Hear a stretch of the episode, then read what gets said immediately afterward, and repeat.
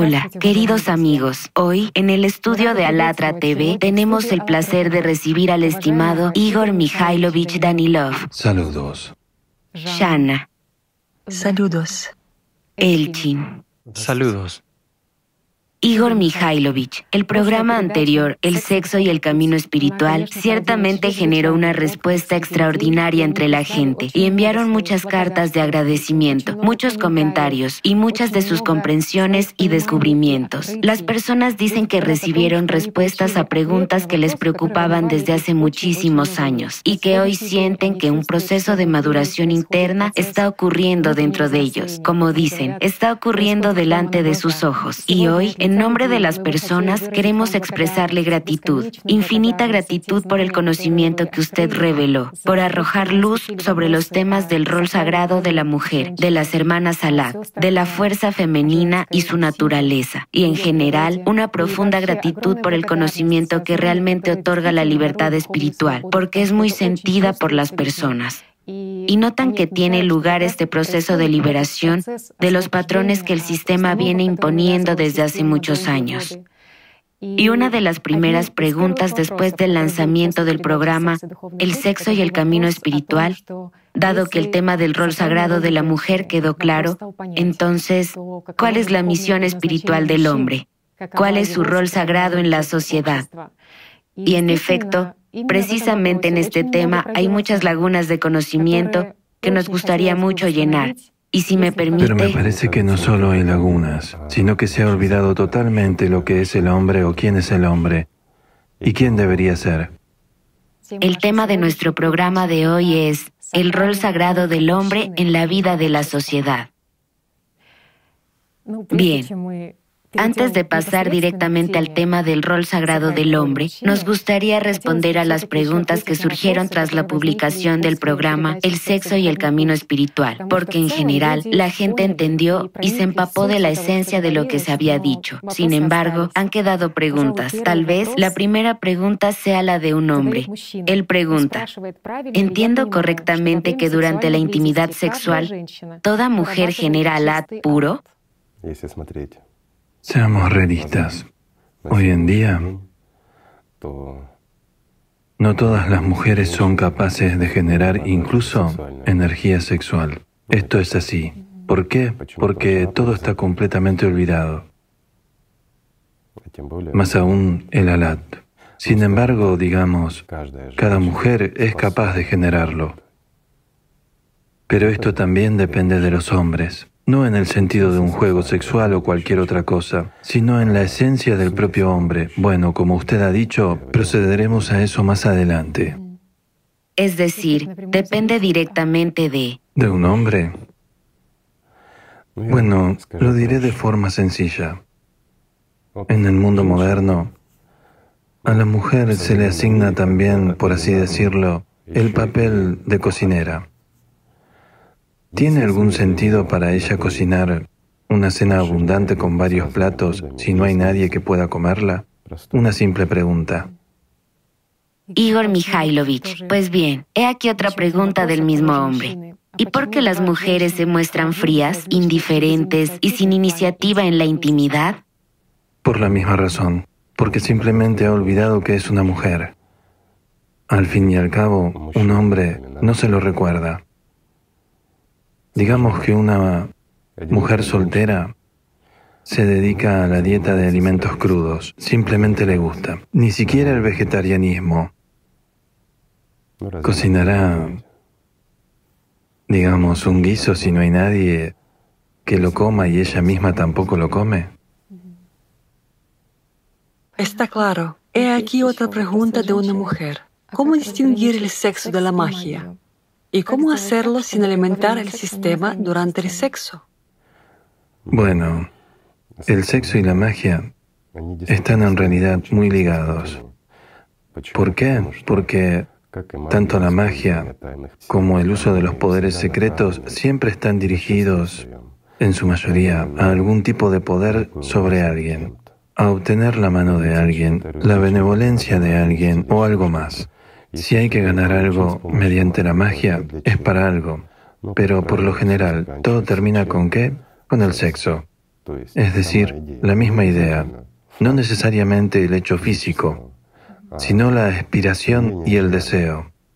Esto es lo que instiga a la gente a hacer magia, es decir, una persona quiere parecer más atractiva, más digna, quiere ser amada, pero me parece que es mucho más importante aprender a amar que utilizar la magia, desear que alguien te ame.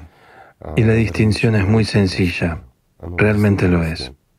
No hay nada complicado aquí. Para no alimentar el sistema, olvídate de tus deseos terrenales durante la actividad física y después no busques dominar a alguien, jugar o manipular.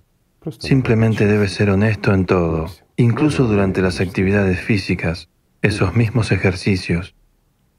Todo es simple. Igor Mikhailovich. También hay un patrón muy viejo y antiguo del sistema que es la condena del sexo. ¿Qué es lo que la gente no ve cuando escucha su conciencia? Bueno, digamos que la conciencia de cualquier persona siempre está dirigida a mirar dentro de la cama de alguien. Sin embargo, por mucho que una persona se esfuerce en mirar dentro de la cama de otra persona, no verá a nadie bajo la manta de otra persona excepto a sí misma. Es cierto. Y la conciencia siempre funciona así. Bueno, para criticar a alguien y hacerlo parecer peor de lo que es. Pues bien, está configurada de esta manera. Y aún más, en lo que se refiere a las cuestiones sexuales, siempre es bueno, es como digamos, excesivamente interesante para la gente, es tentador y al mismo tiempo todo el mundo dice, uff, esto no es bueno. Bueno chicos, si no fuera bueno, ¿estaríamos sentados aquí con ustedes? ¿Y nos vería alguien? Por supuesto que no, porque somos el producto precisamente de este proceso y esto también debe ser recordado. Pero al sistema le conviene retorcer y alterar todo.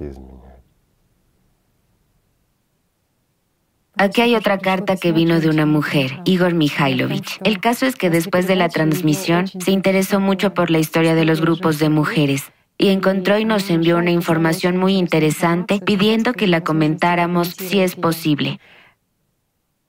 Se dice que en la antigua Sumeria un estatus especial poseían las mujeres del templo que se llamaban Naditu, hermanas de Dios. En Mesopotamia existía un culto a la diosa Inanna, en Acadio Ishtar, la diosa dadora del agua. Se menciona a Inanna como la deidad suprema de Sumeria. Los templos de Inanna disponían de muchas servidoras femeninas. En los estudios etnográficos de la antigua ciudad de Mari encontramos que la jarra de agua que la diosa sostiene en sus manos estaba conectada a un manantial y durante cada fiesta, probablemente era una fiesta de recolección de agua, de la jarra fluía abundantemente el agua, en la que los fieles sumergían sus dedos, el agua que da la vida. A eso se dedicaba su culto, ante todo. Y en realidad resulta que el cuidado del agua era básicamente una prerrogativa de las mujeres en esa época. Y encontramos muchas diosas que eran las guardianas del agua, que eran las dadoras del agua. En Egipto era Eget, y este nombre también, precisamente en Persia, se llamaba Anaid. En Grecia, cada manantial de agua, sin excepción, estaba asociado al nombre de una diosa femenina. ¿Y por qué tantas culturas, tantas naciones veneraban tanto a una mujer con agua? ¿Qué significaba eso? ¿Qué clase de alegoría es esa? Bueno, esto es muy sencillo.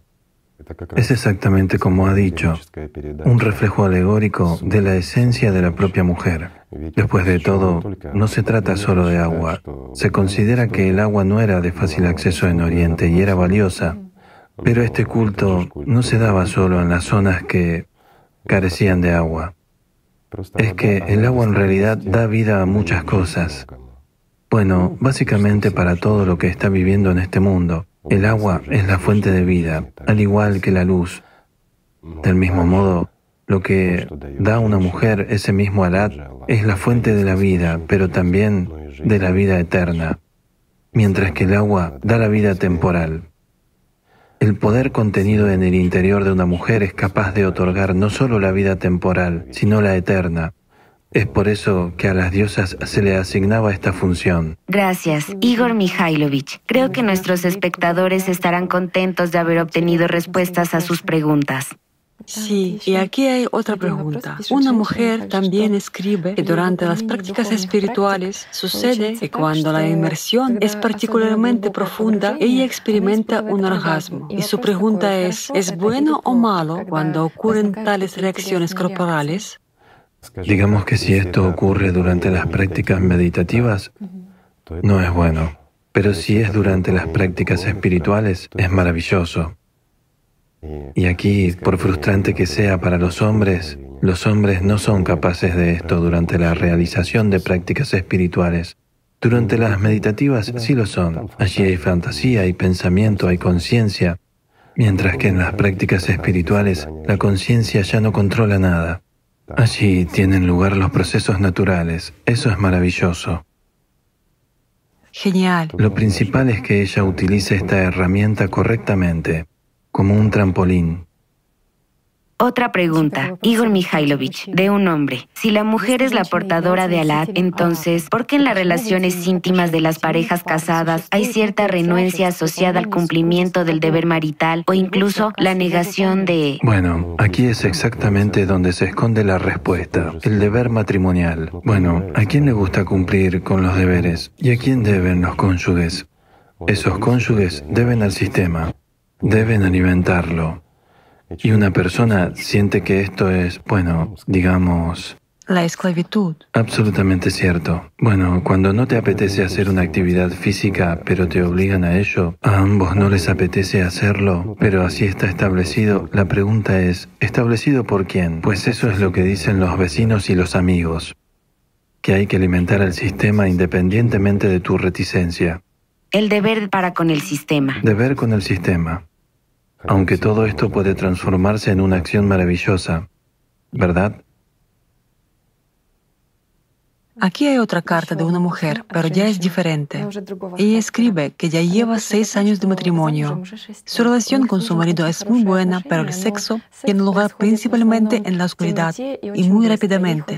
Ella quiere que él haga su parte y se vaya, tiene la necesidad de sexo, pero la conciencia la bloquea diciendo que esto es pecaminoso e incompatible con el camino espiritual.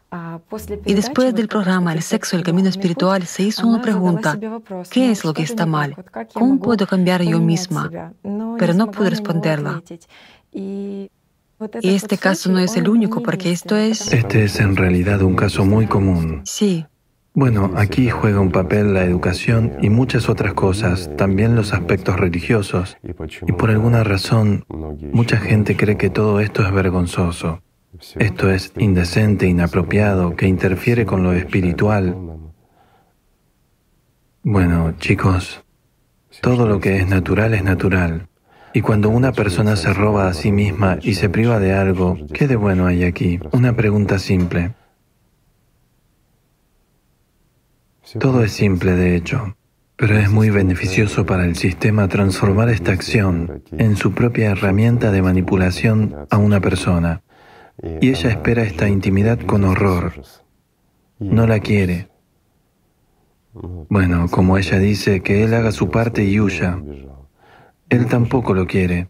Sin embargo, de nuevo, es un deber.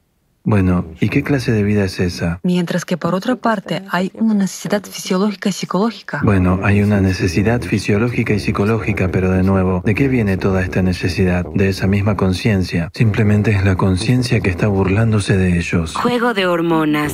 Y en lugar de deshacerse de este escollo y ser libre, ¿no? Hay una de dos opciones aquí, o el celibato o, chicos, simplemente sean libres de estos patrones y vivan en paz. Es pecaminoso usar las fuerzas de Alat con fines mágicos. Eso es pecaminoso.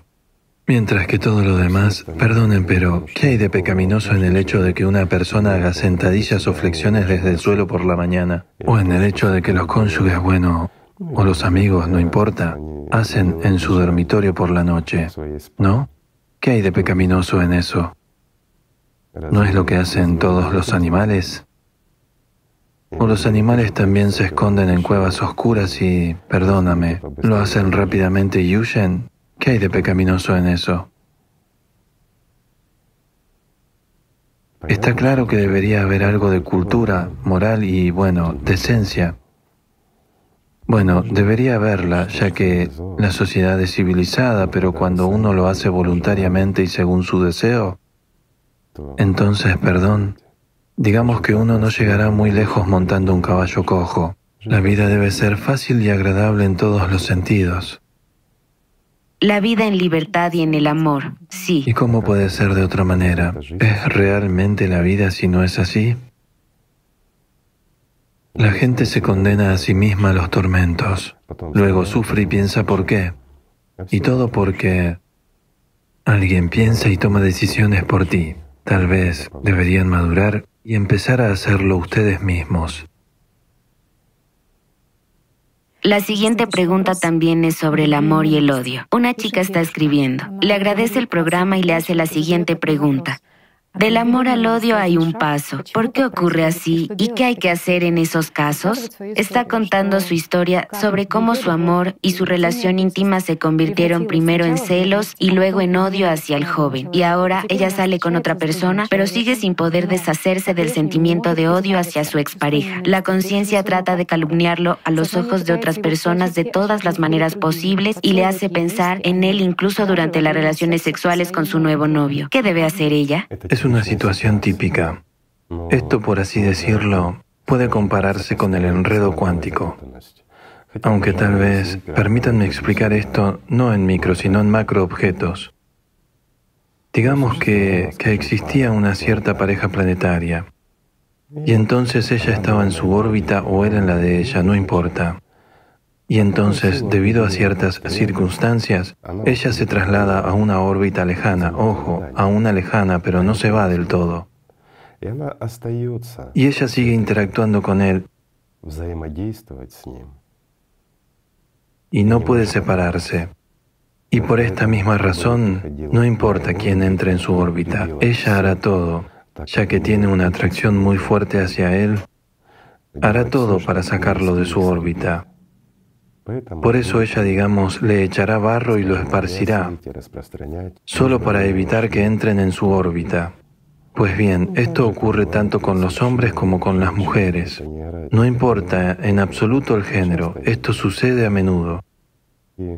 ¿Y por qué el amor y el odio están tan unidos? Bueno, como saben, si miramos desde una perspectiva de medicina, lo que es el amor y el odio, por ejemplo, en ese mismo escáner TEP, cierto, me refiero al tomógrafo de emisión, veremos la excitación de casi el mismo grupo de neuronas. ¿Por qué ocurre esto? Las mismas sensaciones físicas se producen tanto en el amor como en el odio. Bueno, me refiero a este tipo de odio. El odio puede ser diferente, y esto es exactamente durante este tipo de odio. Es solo que la conciencia ya lo percibe bajo un signo opuesto. Y si el amor proporcionaba euforia y placer, el odio es básicamente lo mismo, solo que ya se percibe desde una perspectiva negativa, y entonces ella lo odia o él la odia hasta tal punto, bueno, que no pueden soltar el uno al otro, ¿verdad?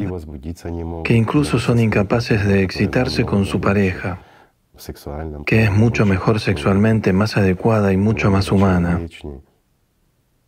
Pues bien, sin la expareja, por así decirlo, con la nueva, no puede excitarse ni llegar a la cima. Un apego absoluto.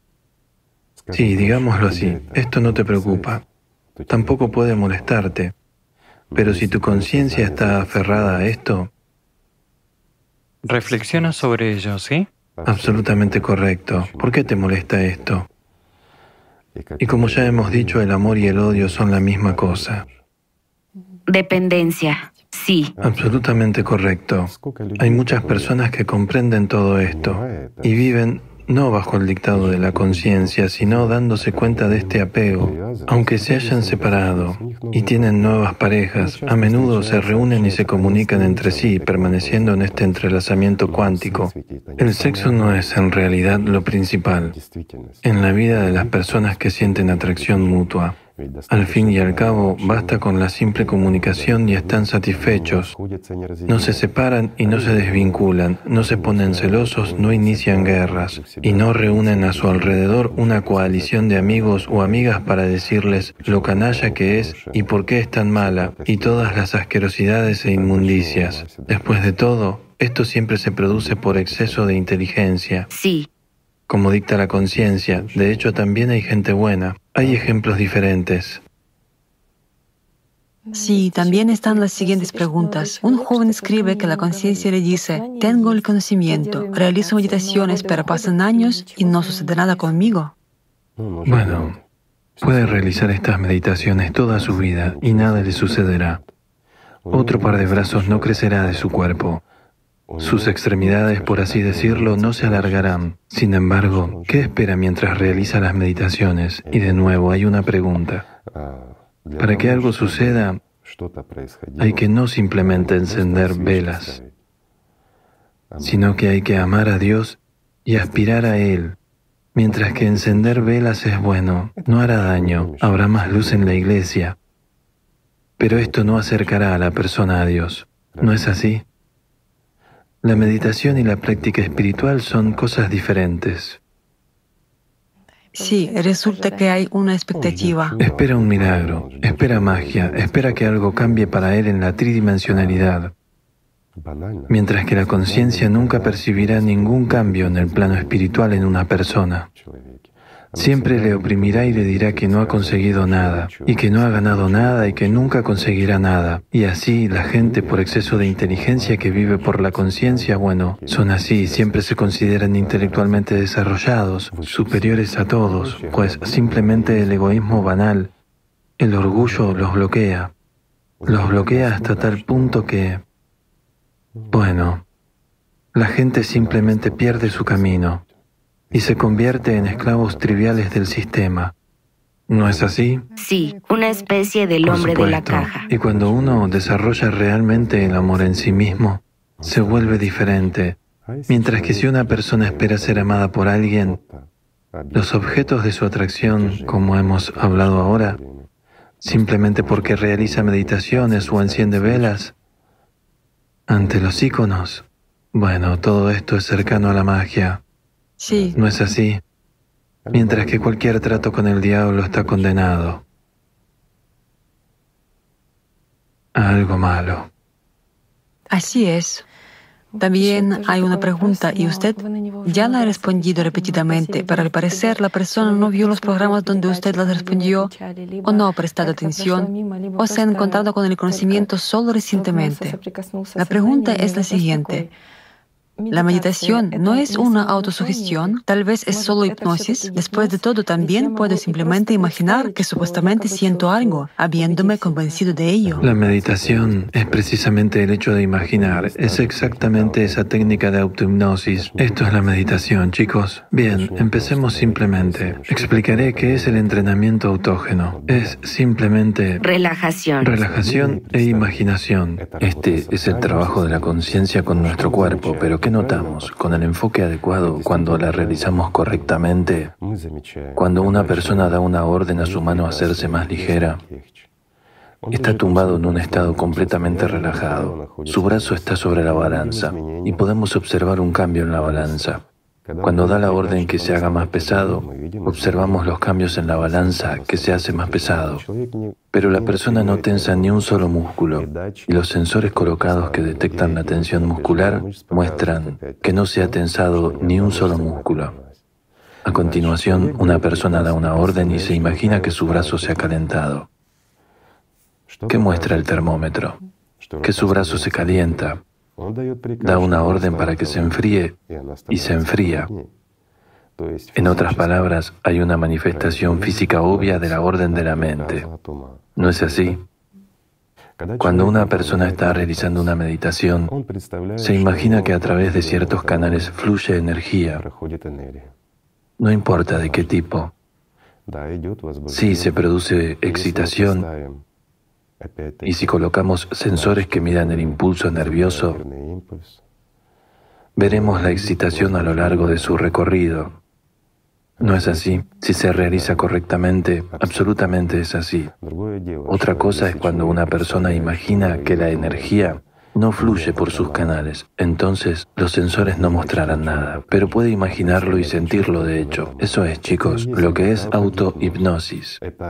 Es aprender, en primer lugar, por medio de la conciencia secundaria, bueno, o simplemente conciencia, a trabajar con el propio cuerpo. Esto es el entrenamiento autógeno, mientras que liberarse del poder de la conciencia secundaria por medio de la conciencia primaria, eso es la meditación. Es decir, en este caso hay concentración, sosegamiento del pensamiento, cuando este enjambre de abejas en la cabeza ya no puede zumbar todo el tiempo, ¿no es así?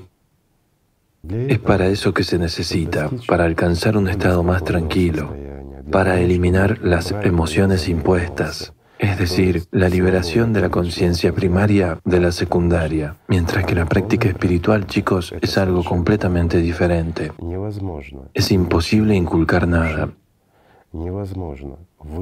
Es imposible inducir por cualquier acción, a nivel de la conciencia, del cuerpo físico o algo más. Esas manifestaciones que se producen en la práctica espiritual, la conciencia ni siquiera es capaz de percibirlas Después surge alguna imagen evaluativa y la conciencia solo percibe, bueno, digamos, rastros de la práctica espiritual y trata de evaluarlas y comprenderlas de alguna manera. Pero de nuevo, estas son solo alegorías de la conciencia, de la verdad que está sucediendo en el interior. Sin embargo, la conciencia siempre niega lo espiritual. Esto también debe ser conocido y comprendido. Pero si una persona no está preparada, si es perezosa, si es arrogante y egoísta, nunca podrá conocer la práctica espiritual, mientras que la meditación sí. Fácilmente, no es difícil, ¿verdad? Por lo tanto, esta persona tiene razón. Las prácticas meditativas son autohipnosis, pero se puede utilizar con gran beneficio para uno mismo. Por lo menos hazte aprender lo que no has podido. Es decir, mediante esa misma meditación puedes desarrollar tu propia inteligencia. Esto también es útil. Igor Mikhailovich. Bueno, ahora volviendo de nuevo a la transmisión El sexo y el camino espiritual, esta transmisión realmente dio lugar a una enorme ola de entendimientos y revelaciones y se puede ver claramente tanto en las respuestas de la gente como en sus discusiones, incluyendo las de redes sociales. Nos llegó una carta muy interesante en la que una persona compartió una parábola moderna sobre un pastelero obeso. Y hemos decidido leerla hoy en voz alta. Quiero pedir disculpas de antemano por las palabras que voy a pronunciar, porque la parábola contiene cierta jerga cotidiana, por así decirlo. Pero lo más importante es que refleja la verdadera esencia del egoísmo de quienes luchan contra Dios. Por lo tanto, la leeré. En un edificio, junto con una escuela de yoga de fama mundial, había también una pequeña pastelería. Su dueño era un pastelero muy obeso que se consideraba un maestro excelente del oficio dulce. A veces, por las mañanas y por las tardes, cuando el pastelero entraba a trabajar y salía después, en el edificio se cruzaba con los yogis e incluso con el propio gurú de esa escuela. Iniciaba conversaciones con ellos sobre la esencia del yoga. Les preguntaba sobre su importancia para una persona, pero al mismo tiempo siempre destacaba la grandeza de su trabajo y la importancia de la pastelería espectacular en el mundo de la gastronomía. Decía que los dulces, al igual que la miel, son una fuente de placer gustativo y de emociones positivas para la mayoría de sus consumidores mientras el gurú le decía que el yoga permite encontrar la paz interior, realizando asanas específicas y concentrándose en un punto. Por ejemplo, en la punta de la nariz. Un yogi puede apaciguar un enjambre de pensamientos en su cabeza, que es como un enjambre de abejas que no dejan de zumbar y picar dolorosamente. Y habiendo dejado solo una de las abejas, es capaz de controlar su vuelo. Entonces, se vuelve absolutamente controlable e inofensiva. Una vez, Inspirado por su historia, el pastelero beso pidió unirse a sus clases y, naturalmente, el gurú lo invitó. Pero cuando el pastelero vino a la sesión, no consiguió realizar ni siquiera una sola asana, mientras que otros alumnos del gurú parecían atar sus cuerpos casi en nudos sin esfuerzo. Esto enfureció mucho al pastelero, pues creía que todo estaba a su alcance y que podía hacer cualquier cosa. Al notar su decepción, el gurú se acercó y le explicó que para dominar el yoga primero debía perder al menos la mitad de su peso. y para ello Debía dejar de comer dulces. Y si quería comer, era mejor tomar una zanahoria como aperitivo y beber un poco de agua. Durante dos días, el obeso pastelero estuvo comiendo zanahorias acompañándolas con agua y se encontró con que sus hermosas creaciones pasteleras que no se habían vendido empezaban a estropearse porque normalmente al final del día se las comía él mismo. Así que le surgió una pregunta. ¿Qué hacer? ¿Distribuirlas entre los niños pobres y hambrientos? En este caso, la gente se daría cuenta rápidamente y dejaría de comprarle. Y cuando la tienda cerrara por la noche, enviarían a sus hijos por pasteles gratis. Quizás debería tirarlos, pero si la gente viera sus obras maestras en la basura, pensaría, ¿qué clase de obras maestras son esas si están tiradas en la basura? Y también dejarían de comprar. Pronto se dio cuenta. Todo es lógico. Ha estado trabajando aquí y es amigo de los yogis desde hace unos 10 años, pero nunca han comprado sus pasteles. Y si hubiera oficinas aquí, sus pasteles serían muy solicitados. Y ese gurú amigo no es ningún amigo, es un engañador. De hecho, engaña a la gente, obligándoles a atar sus cuerpos en nudos y a oler sus propios culos y a comer zanahorias. Y el obeso pastelero tomó la decisión de ayudar a los pobres confundidos. Ahora, cuando los padres llevaban a sus hijos a las clases de yoga, se acercaba a ellos con valentía y les contaba su historia. He estado aquí durante 10 años con estos yogis y lo sé todo sobre ellos, ya que he pasado por esto. Su gurú es un pervertido. Obliga a la gente a retorcer sus cuerpos casi en nudos y a oler sus culos con eso y les promete que podrán concentrarse en las puntas de sus narices. Pero yo he podido hacer esto desde la infancia. Al fin y al cabo, basta con entrecerrar los ojos y la punta de la nariz es visible. Además, este gurú es absolutamente ignorante. Ni siquiera conoce la receta de las natillas y va en contra de Dios mismo. Al fin y al cabo, si Dios quisiera que la gente fuera retorcida y se oliera el culo, naciéramos como bichos raros y tendríamos el culo debajo de la nariz en lugar de la boca. Así que, salve a sus hijos antes de que sea demasiado tarde. Mejor cómprales un pastel dulce. Es magnífico y hará a sus hijos verdaderamente felices. Y en general, mientras son pequeños, cómprales pasteles lo más a menudo posible, mientras puedan comerlos. Y cuando se vuelvan demasiado corpulentos y se enfermen de diabetes, ya no podrán comer pasteles, porque esas enfermedades son compañeras inevitables de la gente feliz. Al oír esta historia de los padres, el gurú solo sonrió y dijo, Feliz no es ni siquiera el que se quita el aguijón de una abeja de encima, sino el que vive sin abejas en la cabeza, habiéndose sumergido en la fuente de la felicidad y la alegría infinitas. Esa es la parábola. Queridos amigos, lo de las abejas es una casualidad, porque justo antes de esto mencioné un enjambre. Igor Mikhailovich, sí. Y las abejas, y entonces usted nos está leyendo esto. Es una parábola muy interesante. Precisamente. Precisamente, nada nuevo, todo es común. Gracias al que la ha enviado. Ha sido divertido y nos ha hecho reír.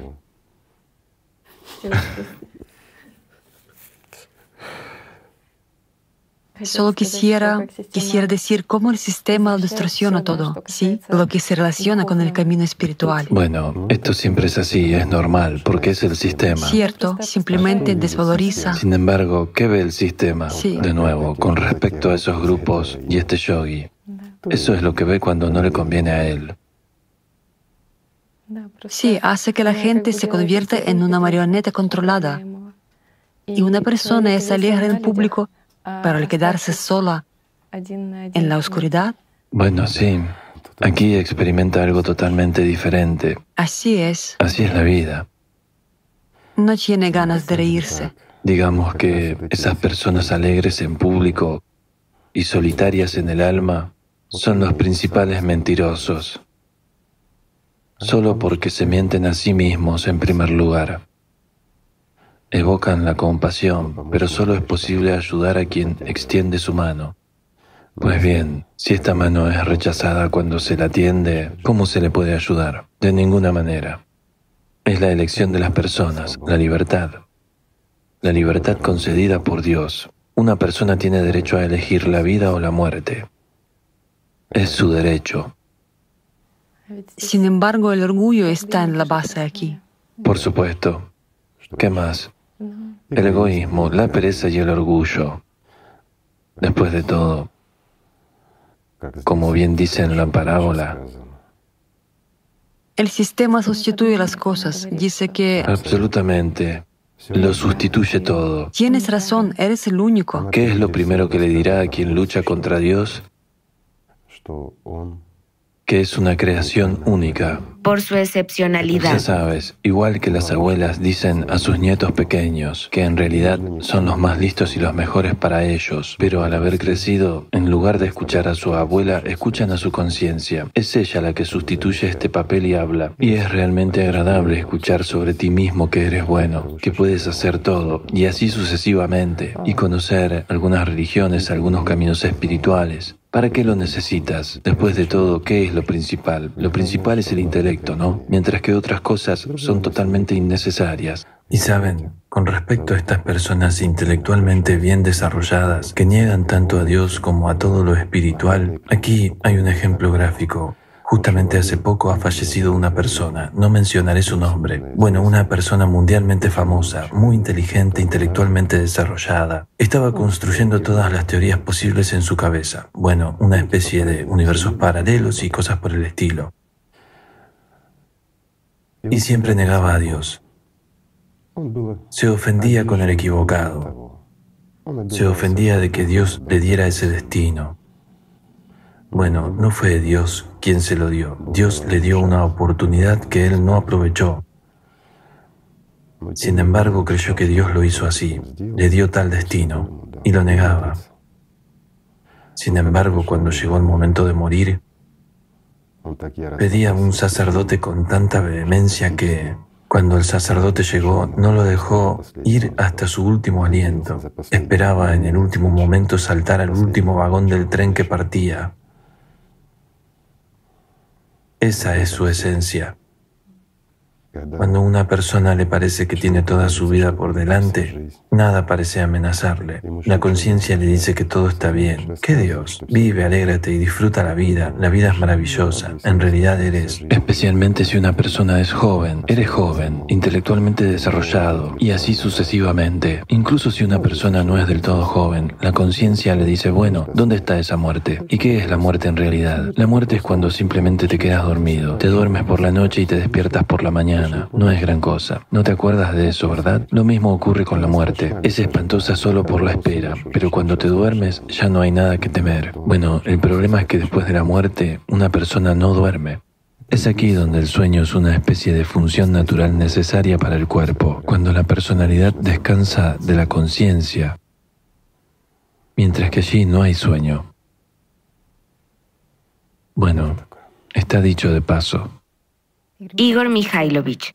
Usted sabe, ya que en el programa anterior planteamos el tema de los grupos de fuerza femeninos y su rol positivo sagrado para la vida de la humanidad, los espectadores se interesaron exactamente en el tema de los grupos de fuerza masculinos en el contexto negativo y nos enviaron mucha información con referencias históricas y con la petición de comentar esta información. Pues bien, hay mucha información. ¿Podemos exponer brevemente al menos parte de ella? ¿De acuerdo? De acuerdo, adelante. Lo más interesante es que la gente ha llegado exactamente a las fuentes, de donde todo comenzó. Y todo comenzó precisamente a partir de la transición del matriarcado al patriarcado. Y han descubierto que, de hecho, durante ese periodo comenzaron a formarse alianzas de hombres, más alianzas secretas. Y estas alianzas, sus actividades estaban dirigidas a restringir precisamente los derechos de las mujeres. Y que ellos... No solo eso. Estas alianzas empezaron a formarse bueno, llamemos a las cosas por su nombre. Había grupos de mujeres que... Sí, practicaban sexo. Sin embargo, el sexo no era su esencia. Era una herramienta para conseguir algo mucho más grande. En el último programa hablamos de esto. Sí. No practicaban magia. Conseguían lo que no tenía precio, lo acumulaban y lo transmitían a quienes lo necesitaban otorgaban vida a los vivos, por así decirlo. Mientras que lo que fue opuesto como reflejo en el espejo es la formación de grupos de hombres que también tenían sexo entre ellos, también realizaban ciertas prácticas, solo que completamente diferentes y tenían una multitud de rituales. Todo se reducía a combinaciones mágicas. Cuando un grupo de hombres alcanza, digamos, ciertas cumbres, y esto lo usan para ganar fuerza, la fuerza que otorga el poder. En primer lugar, el poder de la palabra. En aquel entonces se originó y hasta el día de hoy existe. Estos grupos existían y por desgracia todavía existen. Y en efecto, estos hacen magia. Bueno, si miramos qué tipo de fuerza proporcionaba entonces en la historia, sí. empezando, perdón, desde Alejandro de Macedonia hasta Hitler y muchos más, no hay suficientes dedos para contar exactamente lo que recibían. Pero miremos con perspectiva. ¿Qué pagaron por ello? Sí. Por su poder ilusorio. Al fin y al cabo, su poder duró muy poco, pero lo pagarán durante mucho tiempo todavía y nunca pagan lo suficiente por las vidas que tomaron, de esos ángeles asesinados que no pudieron desplegar sus alas.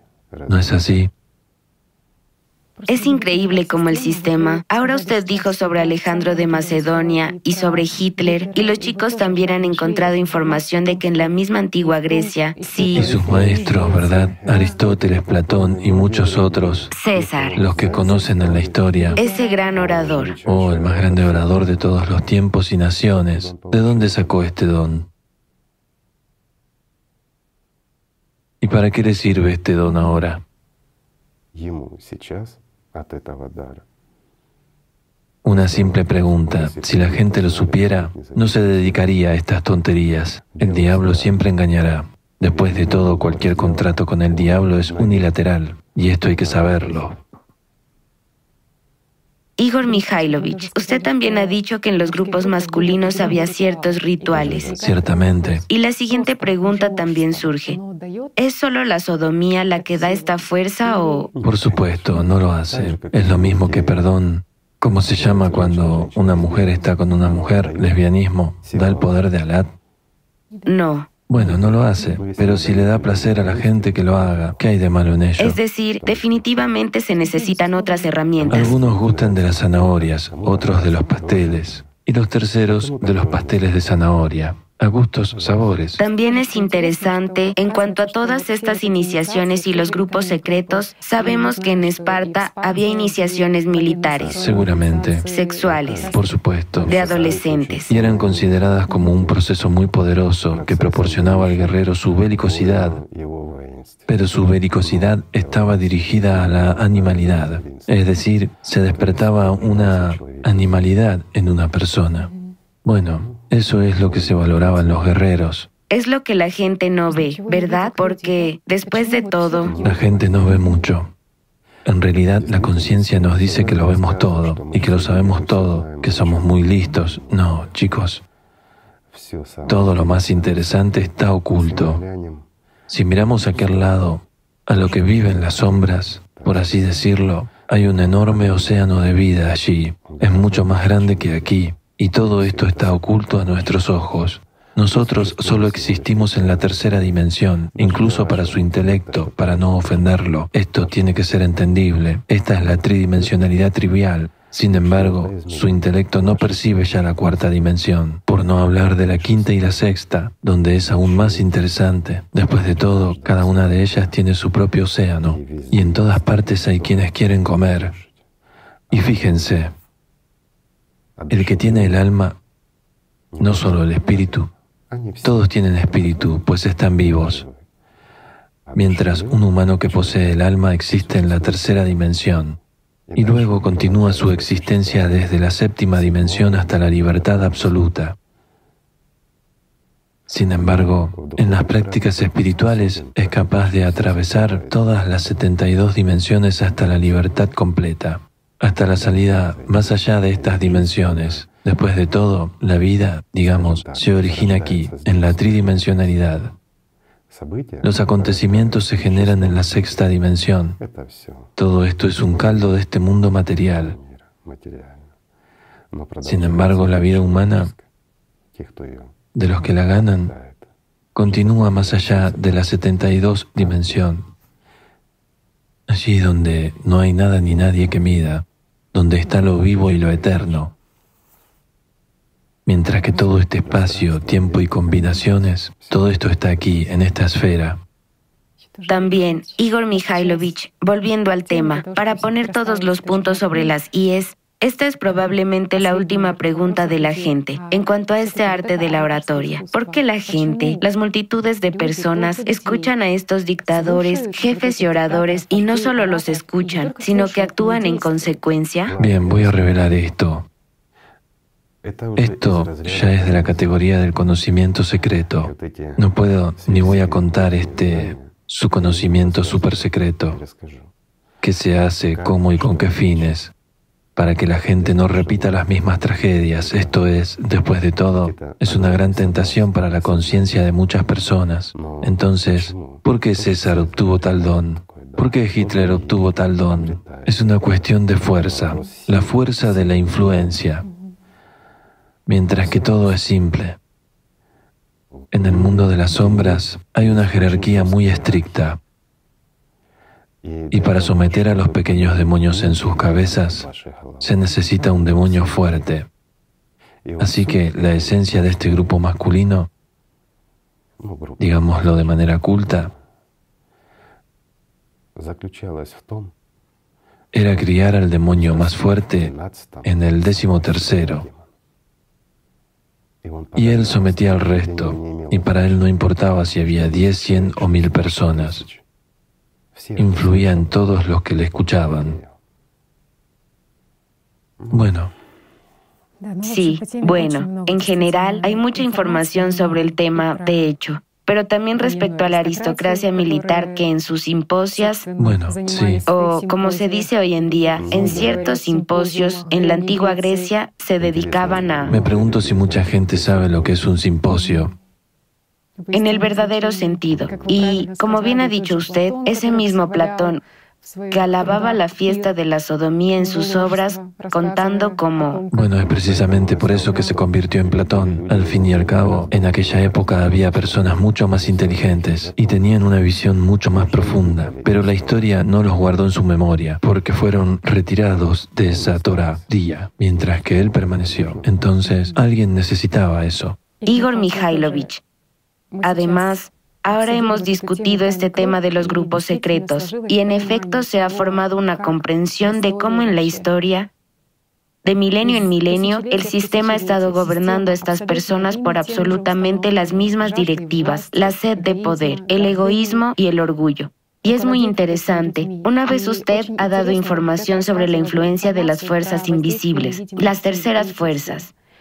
Y quizás me gustaría contar en ese contexto lo que la gente no ve, porque este es el conocimiento que ayuda a una persona hoy en día a entender cómo funciona su conciencia, dónde se generan realmente estos eventos, que estos eventos se generan en el mundo invisible y quién es el instigador de estos eventos.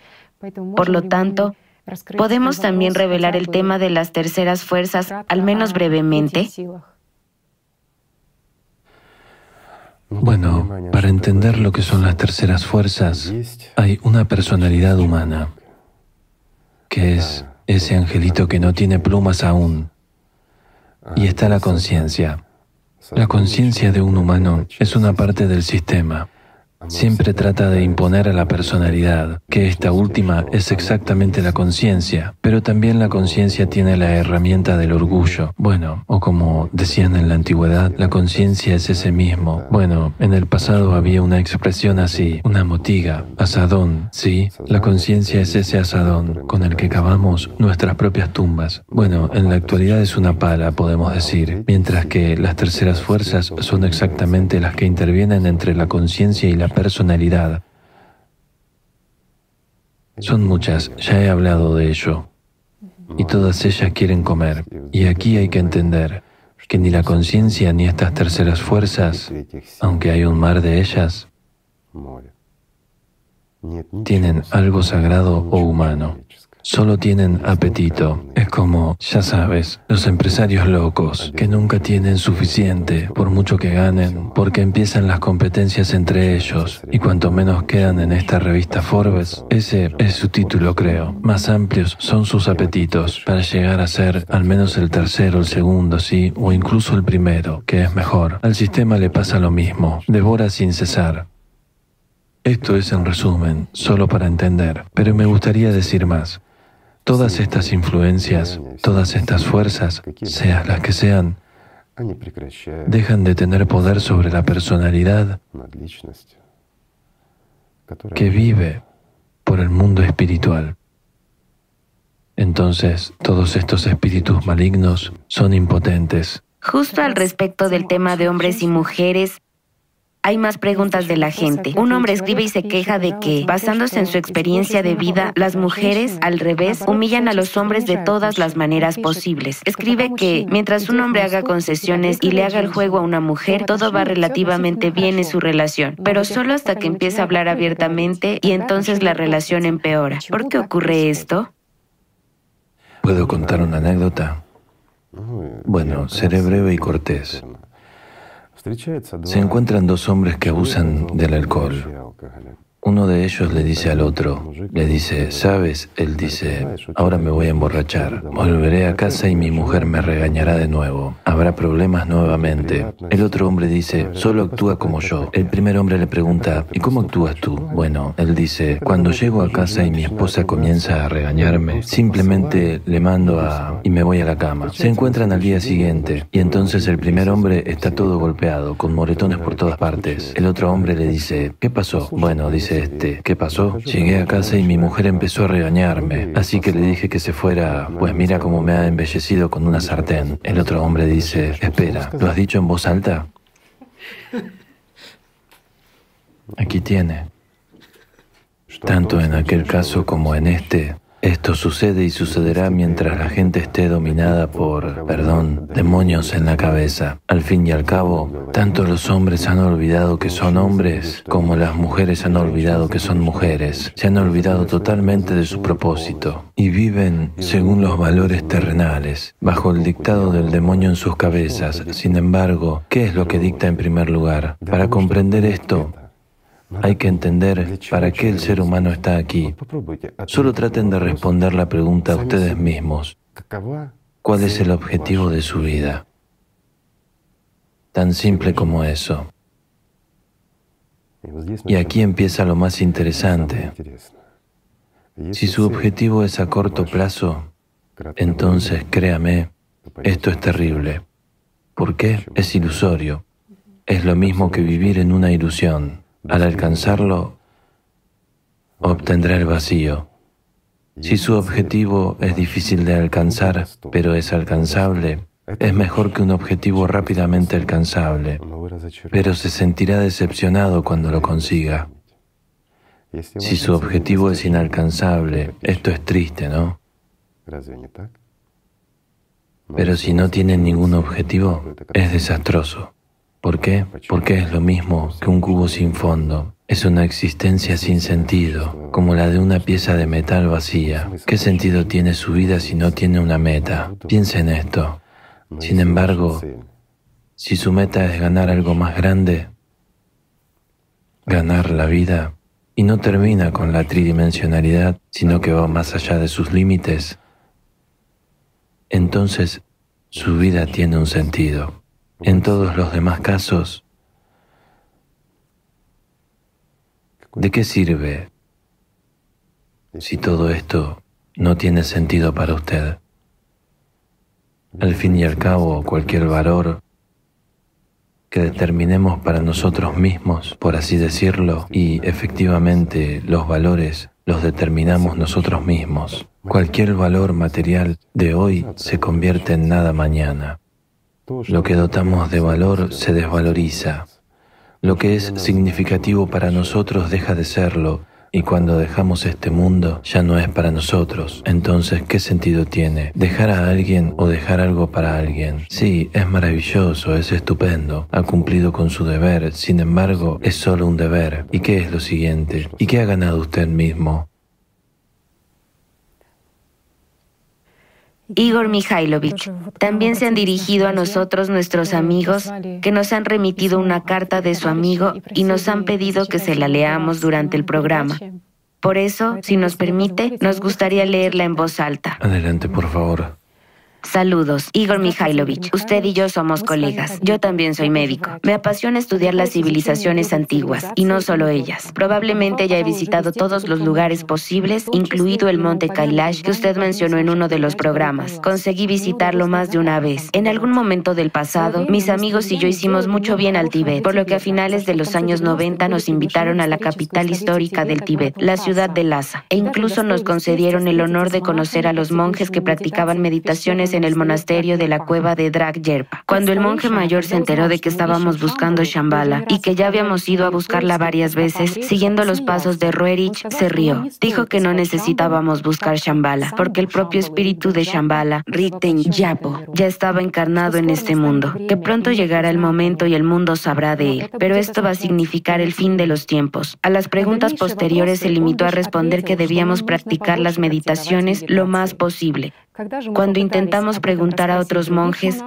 nos contaron muchas leyendas, pero nada en concreto. Sin embargo, mis amigos están seguros de que la continuación de esta historia está directamente relacionada con usted. He tenido tiempo de ver solo varios programas con su participación y de familiarizarme brevemente con la historia del movimiento internacional social Alatra. Impresiona, y mucho. En el programa El sexo y el camino espiritual, usted contó sobre los grupos femeninos de las hermanas Salat y sobre el grupo de Sofía de los Templarios. Mis amigos están seguros de que Alatra ya tiene un grupo así. Fundamentan su opinión en el hecho de que realmente sienten un apoyo espiritual, especialmente durante el último año. En cuanto a mí, para ser honesto, mientras veo sus programas, experimento una disonancia. Veo un hombre y oigo una voz masculina que dice cosas absolutamente correctas, pero en cuanto cierro los ojos y desconecto la percepción del sonido, me siento un bebé en brazos de la madre, aunque es mi percepción subjetiva.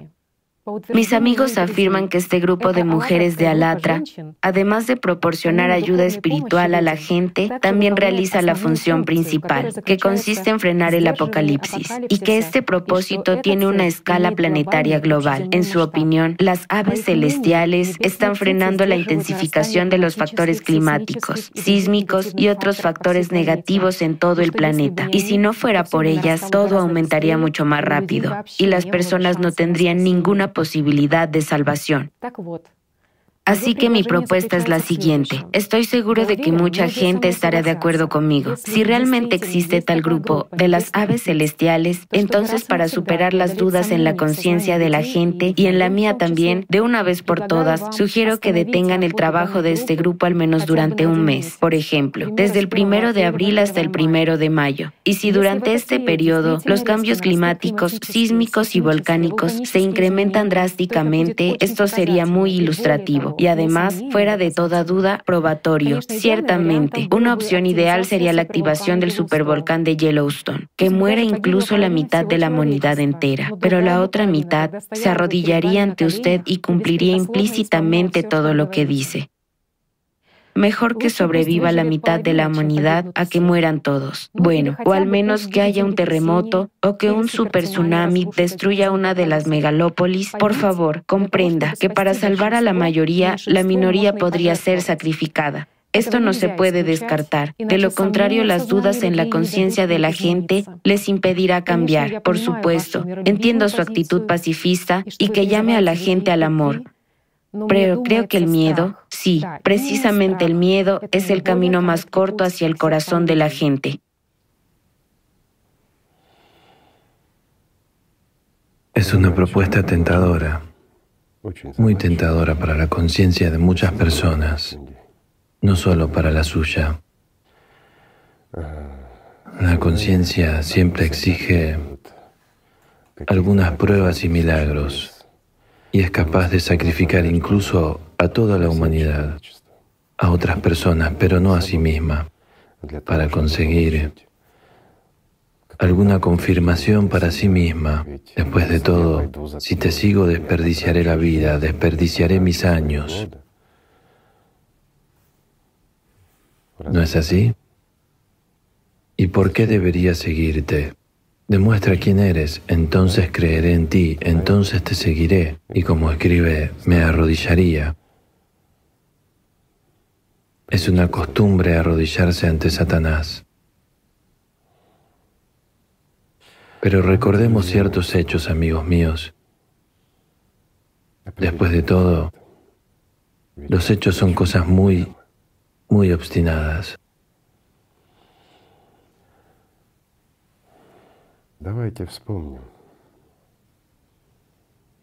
Recordemos al Hijo de María. Después de todo, ¿cuántos milagros vio la gente? Los que estaban cerca de Él. ¿Qué clase de señales se les dieron? ¿No es así?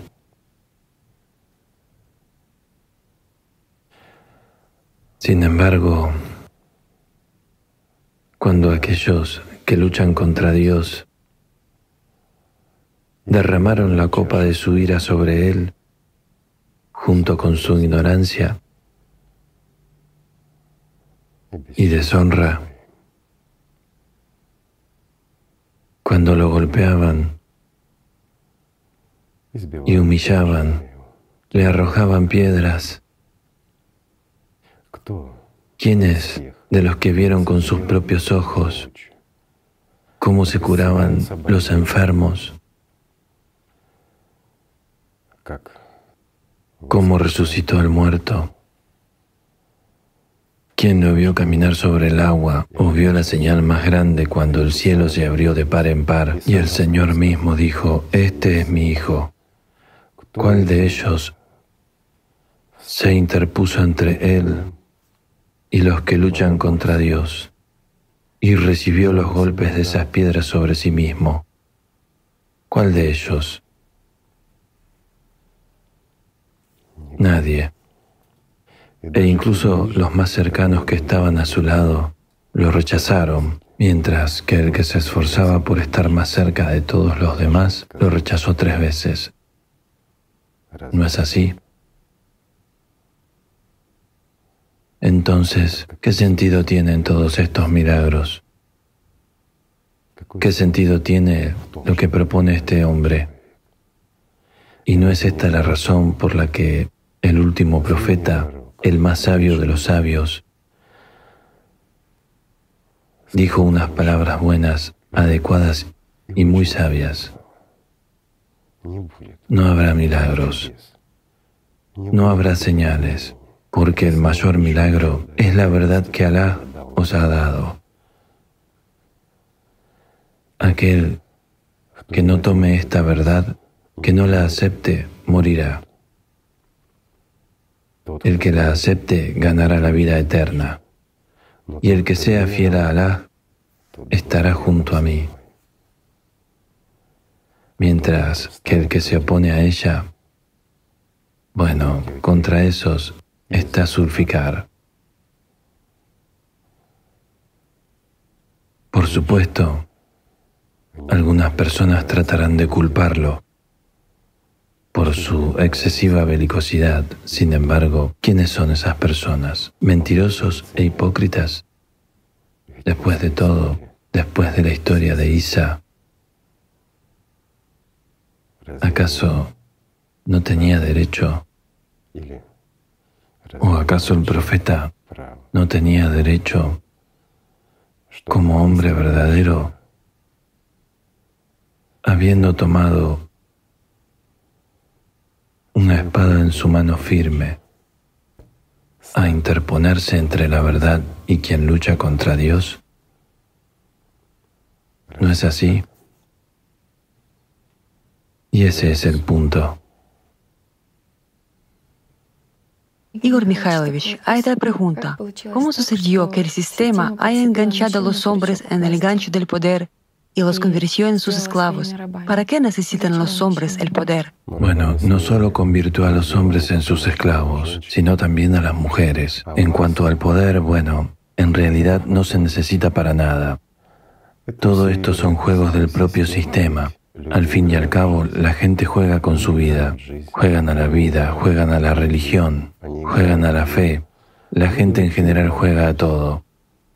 porque el sistema juega con ellos. Una persona deja de jugar solo cuando logra la vida o cuando realmente se embarca en el camino espiritual. Es entonces cuando empieza a vivir. Mientras tanto, es como en los animales. De hecho, ¿qué es lo principal para los animales? ¿Quién es el líder? Es por eso por lo que luchan. Los machos luchan para convertirse en un macho alfa. Las hembras luchan para convertirse en una hembra alfa, para conseguir una, digamos, una pieza más grande. Y eso es todo. Por este momento, al fin y al cabo, los animales no piensan en el mañana, no lo tienen, igual que los que se han sometido a Satanás. No tienen un mañana, al igual que un perro salvaje. Así es como... ¿Y cómo sucedió esto? Sucedió que la gente se ha olvidado de quiénes son realmente. Y el sistema ha tomado el poder. En el programa anterior contamos cómo sucedió esto. ¿Por qué repetirlo? Es decir, el sistema pone a los hombres contra los hombres. Por supuesto. E incluso a los hombres contra las mujeres. Lo más terrible es que el sistema enfrenta a las personas entre sí. En realidad, hay un solo enemigo, Satanás. No hay otros enemigos para las personas, mientras que todas las personas son hermanos y hermanas entre sí. Sin embargo, el diablo hace que nos convirtamos en enemigos unos de otros, pero al mismo tiempo ni siquiera sabemos de lo que tenemos dentro de nosotros. Insisto, Él está dentro de cada uno de nosotros, como parte integral de nuestro ser. Bueno, hemos hablado mucho de esto. Sí, hay otro punto que desde la antigüedad el sistema ha estado imponiendo el miedo hacia las mujeres e inculcando en la mente de las personas que una mujer es una fuente de tentación.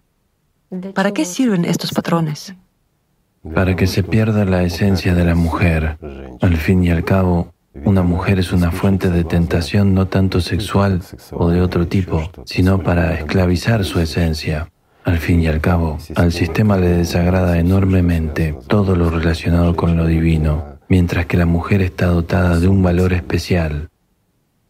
Cuando es mujer, ella es la fuente de la vida, no solo de la temporal, sino también de la eterna. Y esclavizar esto y gobernar sobre esto es lo mismo que para un demonio gobernar sobre un ángel.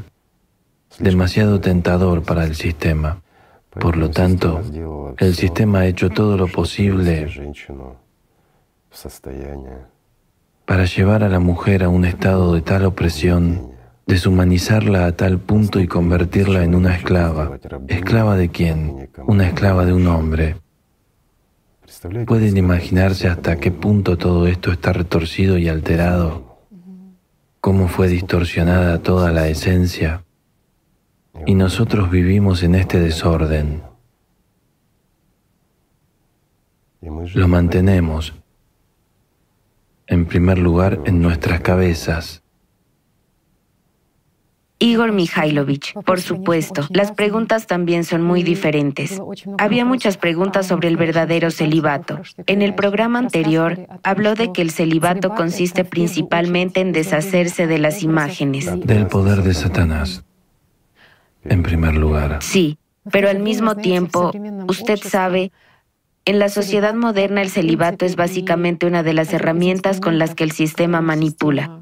Así que nos gustaría saber cuál es la práctica verdadera del celibato y qué dificultades se enfrentan. Bueno, preguntémosle a la persona que lo practica.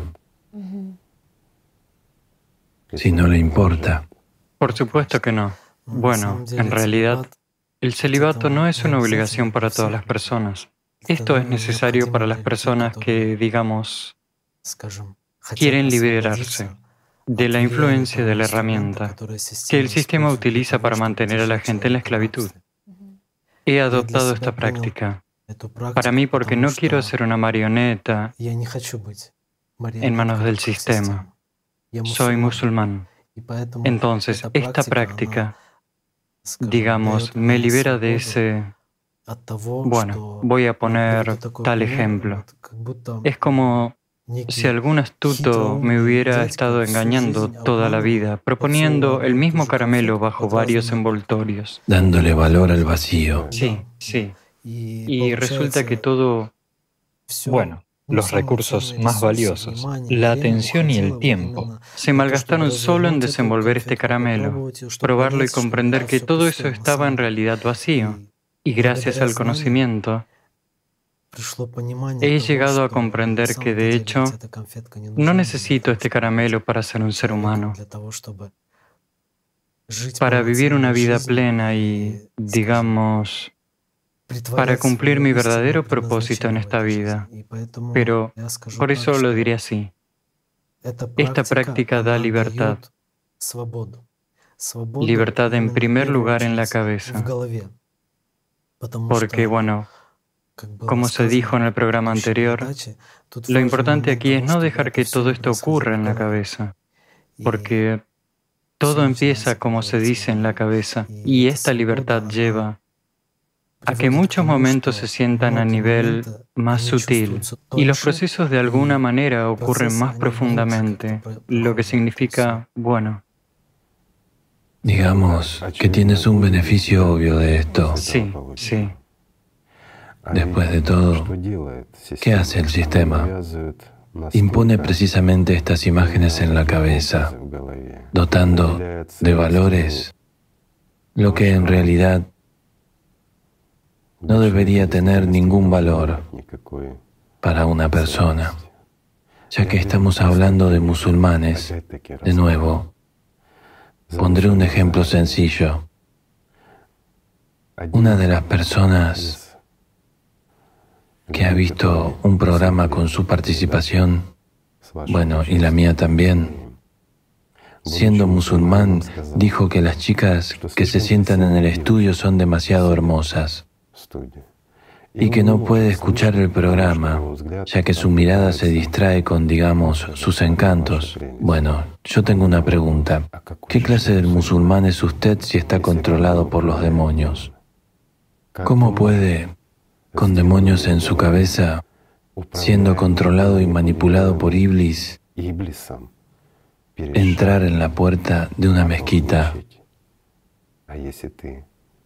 Y si no entra en la mezquita, si no realiza el namaz, ¿y qué clase de namaz puede realizar si está controlado por Satanás? Diga, amigo mío, ¿qué clase? ¿Es esto un juego y está mintiendo a Alá? Entonces, ¿qué clase de musulmán es? Después de todo, ¿qué fue dicho? Si la gente sigue la verdad que el mismo profeta trajo aquí por voluntad de Alá, entonces el amor y el respeto estarán en todo el mundo y la sociedad debería ser así. Pero cuando los demonios y los genios reinan en las cabezas de la gente, entonces tenemos lo que tenemos ahora. Entonces, el que se llama a sí mismo musulmán no escucha la verdad. ¿O me equivoco? Absolutamente cierto. Si una persona es seducida, entonces es un esclavo. Efectivamente. ¿Y el Islam? Es un esclavo de sus tentaciones. Sí. ¿Y qué dice el Islam en primer lugar? El Islam es ante todo pureza interior. Absolutamente cierto. Y dice que es imposible seducir a una persona. ¿Por qué? Porque salvo el amor a Alá, salvo el servicio a Alá, nada existe para él. Esa es la esencia del celibato. Sí. Es cuando tiene derecho a levantar la cabeza hacia Alá y decir, te amo.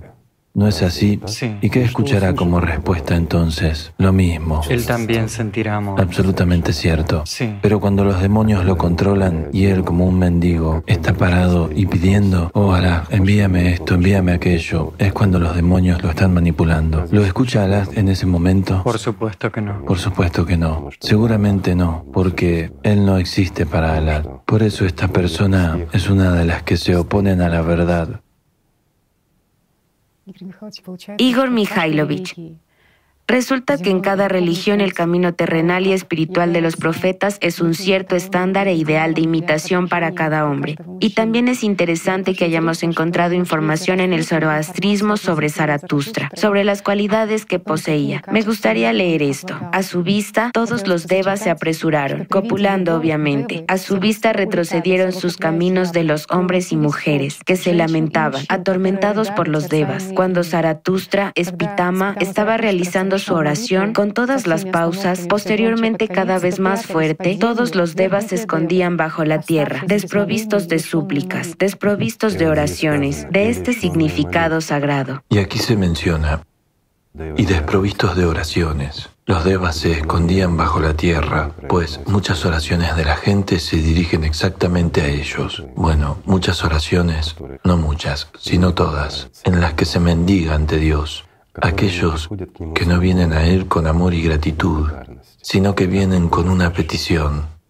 Entonces estas oraciones son ofrecidas a esos devas, pero no a Dios. Aquí también nos gustaría hablar de esta fuerza espiritual interna. Esta fuerza es un ejemplo para todos los hombres, para los verdaderos hombres. Esto es lo que los hombres han olvidado. ¿Cuál es la verdadera misión de un hombre? Su esencia. En la sociedad hay ciertos conceptos tradicionales de quién es un hombre.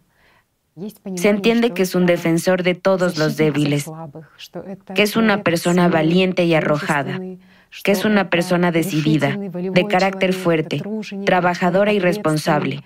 Se dice que es un caballero que protege a su dama del corazón. Pero dada la forma en que el sistema está imponiendo ahora ciertos patrones y ciertos ideales de lo que debe ser una persona, lo que debe ser un hombre, surge una pregunta. ¿Sí percibe cada persona estas cualidades en su conciencia de forma correcta? ¿Cómo se representan en su conciencia? ¿Qué se entiende por las palabras nobleza, fuerza y valentía? Porque, de alguna manera, subconscientemente cada hombre siente que, por supuesto, no es lo que el sistema quiere presentarle, ¿cierto? Es decir, como, no sé, James Bond que está luchando contra algunas tropas, contra un ejército, y no es una especie de físico-culturista que está midiendo su fuerza con un rival, y no es en absoluto un mujeriego que seduce a otra mujer. Y se da la paradoja de que, por un lado, los hombres se posicionan como guerreros razonables y de sangre fría, pero, por otro lado, este mismo amor por algo creativo, el amor por la madre, por lo que da vida, es inherente a ellos. Por un lado, ellos digamos, hablan en sus diversas reuniones y asambleas como ateos oradores, pero al mismo tiempo, cuando se suben al coche, se rodean de iconos pequeños. Y surge una pregunta, ¿a quién teme realmente el hombre y por qué? ¿Y qué conocimiento fue perdido? Nos gustaría hablar del rol sagrado del hombre en la sociedad. Es muy curioso observar cómo el sistema impone ciertos ideales en la sociedad. Y si hacemos una prueba e introducimos en Google, digamos, una consulta de búsqueda, regalos VIP para hombres, entonces podemos ver claramente el patrón de lo que el sistema quiere que sea este ideal para imitar, esta meta más alta para los hombres.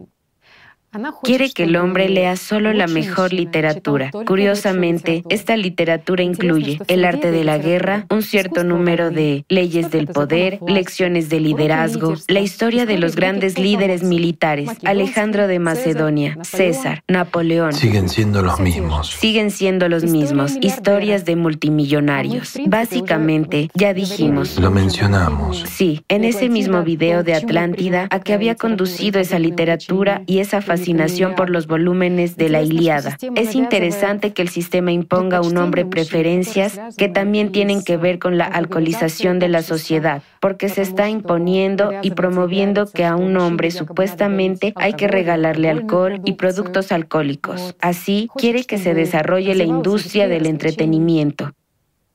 Los regalos están relacionados principalmente con algunos deportes extremos.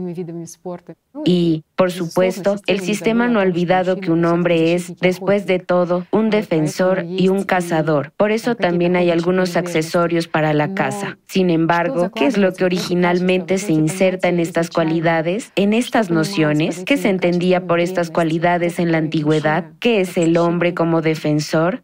¿Qué es la virilidad de un hombre y cuál es la verdadera fuerza de un hombre? La verdadera fuerza de un hombre está en la verdad y en la fidelidad. ¿Qué es lo que hace fuerte a un verdadero hombre? Su esencia, la verdadera esencia del hombre, esa es su fuerza. Todo el valor de un hombre y la razón por la que fue creado por Dios es siendo menos notable y menos interesante para el sistema, pero poseyendo la fuerza que le da a una mujer, interponerse en el camino de todos los demonios. Esa es la esencia de un hombre. No ser ese tipo de héroe glorificado en las Ilíadas y similares, sino ser un verdadero y real guerrero. Un guerrero del mundo espiritual, que no lucha contra sus semejantes y que no es usado por el sistema como herramienta para esclavizar y humillar a la mujer, sino que es como un apoyo, algo por lo que una mujer de Alat aquí trae Alat aquí, el que, consumiéndolo, alcanza una fuerza mucho mayor que la de todos los demonios juntos. Ese es su rol y esa es la esencia. Sí, desde tiempos inmemoriales es sabido que el hombre es un defensor, un guerrero. Sí, pero se perdió la comprensión. ¿Un defensor de qué? ¿Con quién lucha un hombre toda su vida? ¿Y cuál es realmente esta imagen sagrada y simbólica del espíritu de un verdadero hombre? Sí, por ejemplo, Jesús como el Hijo de Dios y los profetas son un ideal espiritual para la gente, el ideal de cómo debe ser la dedicación espiritual de una persona su máxima devoción y servicio a Dios, su pureza interior. Tiene razón al decir que son ideales inalcanzables para la gente, pero también usted nos dio un ejemplo, una imagen simbólica de quien está más cerca a la comprensión de la verdadera misión de un hombre auténtico en la sociedad moderna. Para muchos será una sorpresa. Es la imagen de San Jorge el Victorioso. Sí, amigos míos, es Él quien es la verdadera imagen de un hombre verdadero. Efectivamente. Es Jorge el Victorioso el verdadero guardián de muchos hombres. Si miramos alrededor del mundo, y se trata de una inclinación subconsciente y de una visión del mundo un poco religiosa. Bueno, de nuevo, a juzgar por el hecho de que, como has dicho, Hoy en día los hombres se rodean de varios íconos en sus coches. Jorge el Victorioso está entre los más populares. Y lo más interesante es que la gente se rodea de sus íconos, pero no conoce la esencia. Sí, totalmente cierto lo hacen de forma subconsciente. Nos interesaba mucho ver lo que se escribe sobre Jorge el Victorioso en las enciclopedias. ¿Qué se sabe? ¿Qué se sabe? Porque la información es realmente interesante. Nos gustaría... Sabes, incluso lo que se conoce sobre él y lo que se puede encontrar en la literatura es una imagen compuesta. Jorge el Victorioso, pero muy poca gente conoce incluso lo que se sabe de él digámoslo, porque de hecho se le conoce no solo en Europa, sino también en Asia Occidental y en Oriente Medio. Simplemente se le llama de otra manera. Él une a todo el mundo. Sí, sí. Muchos pueblos tienen su propio prototipo de Jorge el Victorioso. Esto viene de la antigüedad. Y lo más curioso es que con los mismos símbolos, me gustaría compartir esta información que hemos encontrado. Sí, por favor. Es muy interesante y le agradeceremos que lo comente en el transcurso de nuestra conversación. Adelante. Con respecto a Jorge el Victorioso, tiene muchos nombres diferentes. En los países cristianos es un defensor contra las fuerzas del mal. En primer lugar, es el que monta un caballo blanco, llevando un manto rojo y derrota a un dragón con una lanza. Es un luchador contra el dragón, un luchador contra la serpiente. Lo interesante es que fue venerado mucho antes de que existiera tal religión como el cristianismo. En el mundo musulmán, entre los árabes, este personaje es conocido como Digiries, defensor guerrero. Es una de las principales figuras no coránicas que goza de especial veneración. Según la historia de los profetas y los reyes de Altabari, Digiries fue discípulo de uno de los apóstoles de Isa, Jesús. De hecho, solo en Palestina hay muchos, unos 22 lugares de culto asociados a Jorge el Victorioso. Incluyen complejos de mezquitas, Kubat, Al-Zakara, la cúpula de la roca y Al-Aqsa en Jerusalén. En Oriente Medio se le venera bajo el nombre de Al-Hader y se le dedican numerosas leyendas. Se le considera uno de los cuatro inmortales junto con Isa, Ilias e Idris. En Egipto se conoce una imagen similar del dios Horus, que está matando a un cocodrilo con una lanza. Conocemos la misma imagen de Jorge el Victorioso, que ésta hiere la laringe de una serpiente con una lanza. Sin embargo, muy poca gente sabe que en los iconos antiguos, incluso en el cristianismo, Jorge el Victorioso fue representado con una lanza. Y en las últimas versiones, en la parte superior de la lanza vemos una cruz, pero hace algún tiempo estaba alatra y todavía se puede encontrar en algunas versiones. Igor Mikhailovich, ahora mismo usted ha tocado el tema de la imagen más famosa de Jorge el Victorioso que vence una serpiente con una lanza.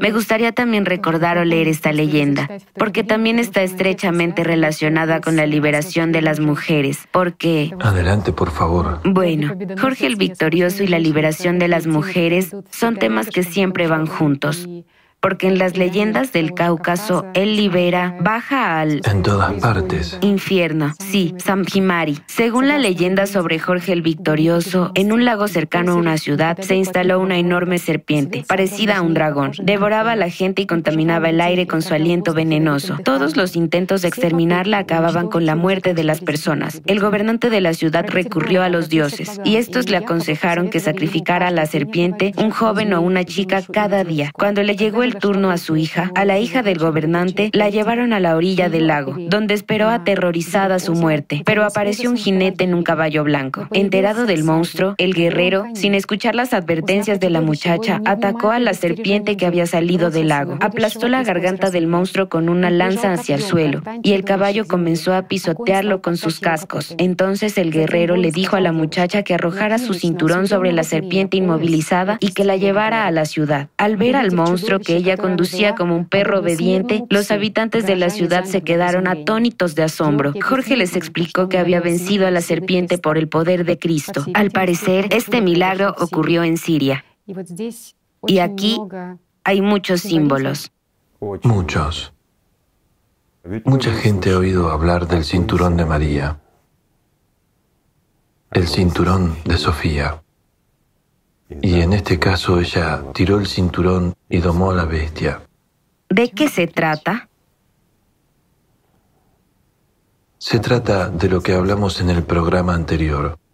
Se trata del poder, el verdadero poder de una mujer, de esta, su proximidad divina sobre la que ha olvidado.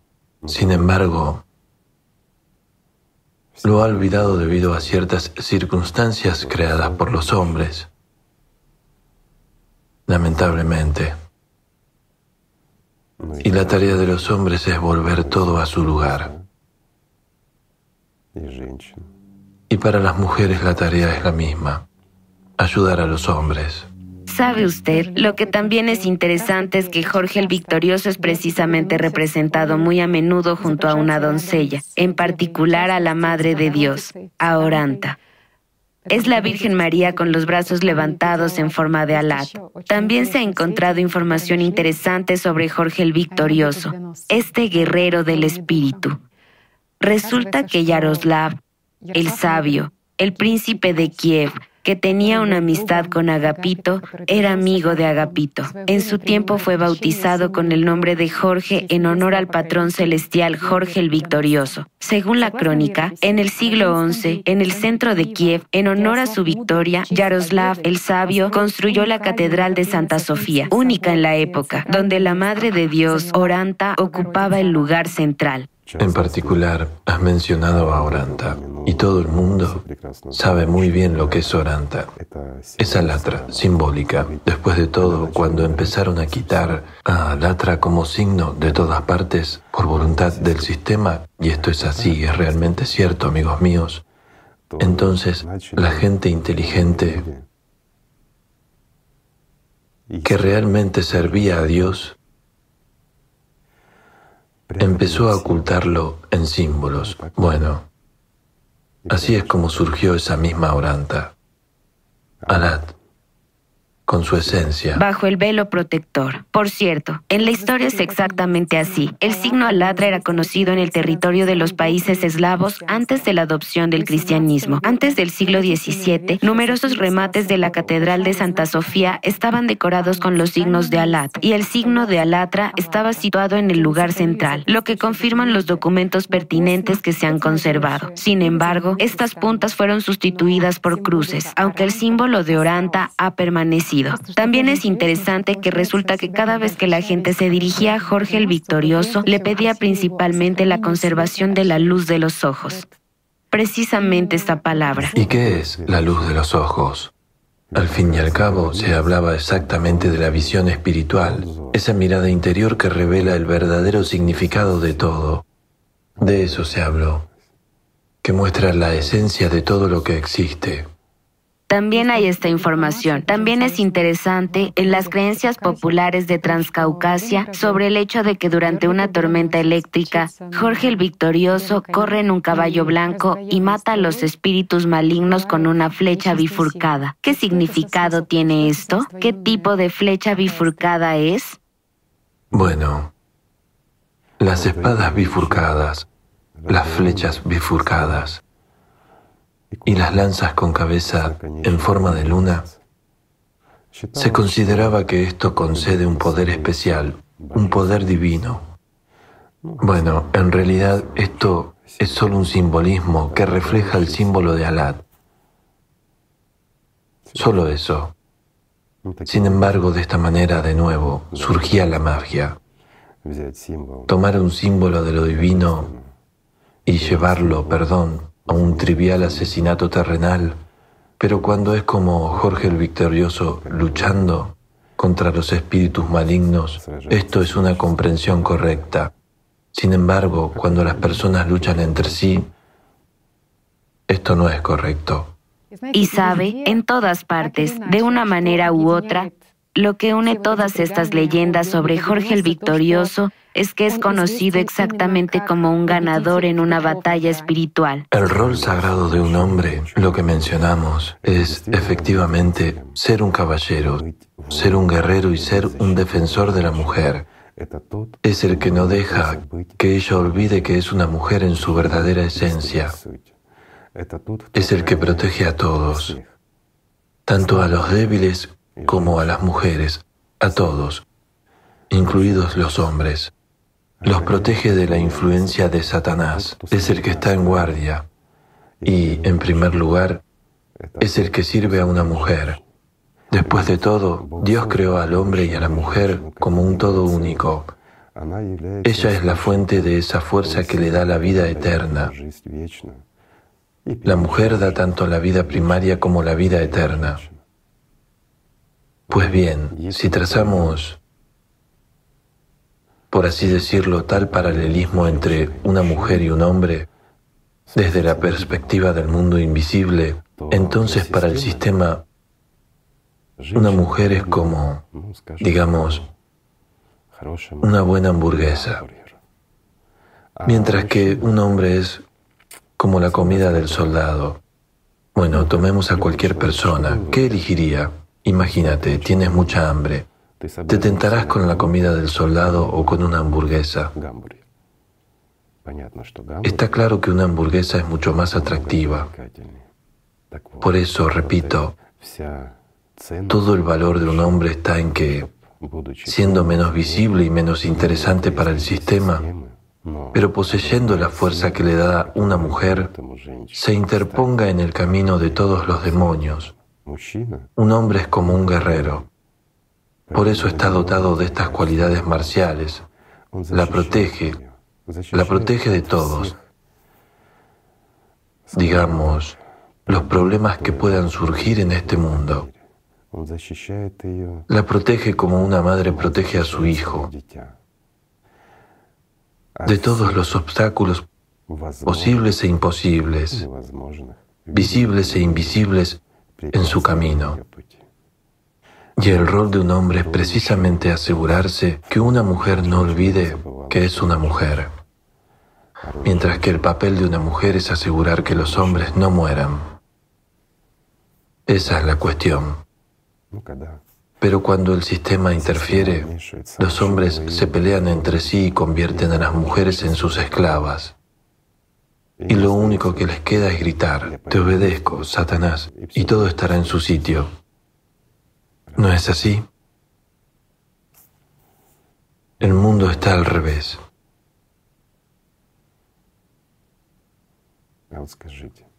Pero díganme, ¿es este mundo al revés digno de seguir existiendo? Contéstense a sí mismos con sinceridad.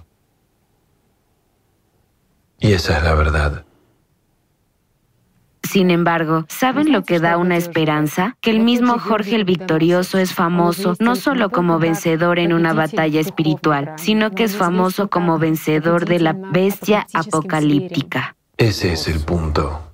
Un vencedor de la bestia más terrible, que priva de la vida no solo a un ser humano particular, sino a la humanidad entera. Eso es como precisamente debe ser un hombre. Y los únicos con los que debe luchar son los demonios, esos espíritus malignos que llevan a la humanidad a la muerte. Al fin y al cabo, los enemigos de Jorge el Victorioso eran demonios de todo tipo, luchadores contra Dios y diversos espíritus malignos que adquirieron una imagen terrenal y luchó contra ellos porque todos estos son servidores del diablo. Sí, también hay un dato muy interesante. Se creía que quien está bajo el patrocinio de Jorge el Victorioso, este legendario guerrero espiritual, no sufrirá ninguna derrota. Y los que entienden el simbolismo del cáliz del grial qué tipo de símbolos y signos misteriosos rodeaban a los templarios y por qué esto también se asocia con los símbolos y las leyendas del guerrero espiritual victorioso. ¿Comprenden lo significativo que es esto? Lo más significativo, ¿en qué se diferenciaban de los demás? Eran absolutamente libres. Para los templarios, Precisamente la imagen de Jorge el Victorioso era también muy importante, porque hay una leyenda que dice que cuando estaban en Oriente, el propio Jorge el Victorioso se les apareció con un manto blanco con una cruz roja. Cuando estaban perdiendo una batalla y les trajo la victoria. Y precisamente de él adoptaron el manto blanco y la cruz roja. Lo que es interesante es que mucha gente, muchos hombres representaron esta misma cruz, precisamente tal cruz en sus sellos, y fue usada como un colgante. Usted dijo una vez que este signo, exactamente signo de tal cruz, es mucho más antiguo que aquellos tiempos. Por supuesto. Al fin y al cabo, se cree que es la cruz de Malta. En la historia se menciona como emblema de la ciudad italiana de Amalfi, en los caballeros hospitalarios ya se mencionaba en el siglo XI, bueno, y más tarde con la Orden de Malta. Pero en realidad esta cruz es mucho más antigua. Incluso si nos fijamos en los petroglifos, una cruz equilátera regular simbolizaba un ser humano, mientras que una cruz con rayos ensanchados, que es propiamente dicho la llamada Cruz de Malta, como se dice hoy en día, significaba precisamente, bueno, si hablamos un lenguaje comprensible, significaba a un caballero de los cambios, es decir, a una persona que sirve solo a Dios. Y en los tiempos de los cambios, no importa en qué dirección Dios le envíe, actuará únicamente para la expansión, es decir, cumpliendo las tareas que el mundo espiritual le ha encomendado. Y todos los que se pusieron o recibieron tal cruz,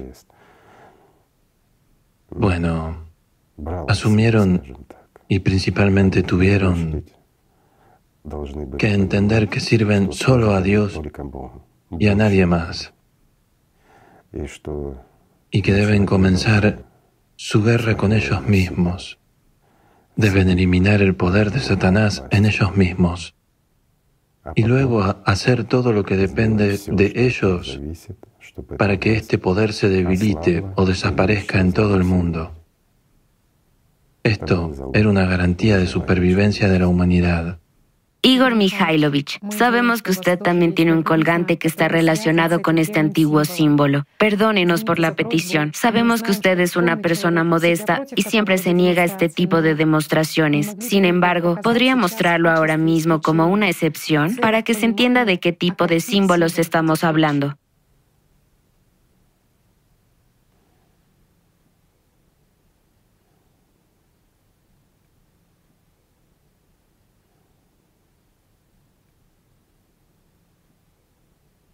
Igor Mikhailovich, también con respecto a los templarios. Después de todo, originalmente para los verdaderos caballeros, muy importantes eran las cualidades de valor y coraje caballeresco de las que usted acaba de hablar. Y lo más importante es que ellos realmente entendieron el verdadero significado de su existencia. ¿Cómo puede ser de otra manera? Y era importante precisamente cultivar este amor, el cultivo del amor. Ciertamente, al fin y al cabo, de nuevo, sentían un gran apoyo, el que proporcionaba el grupo de María. Vivían de este amor. Esto es lo que los elevaba a los cielos, mientras que ellos eran en los que este grupo se apoyaba.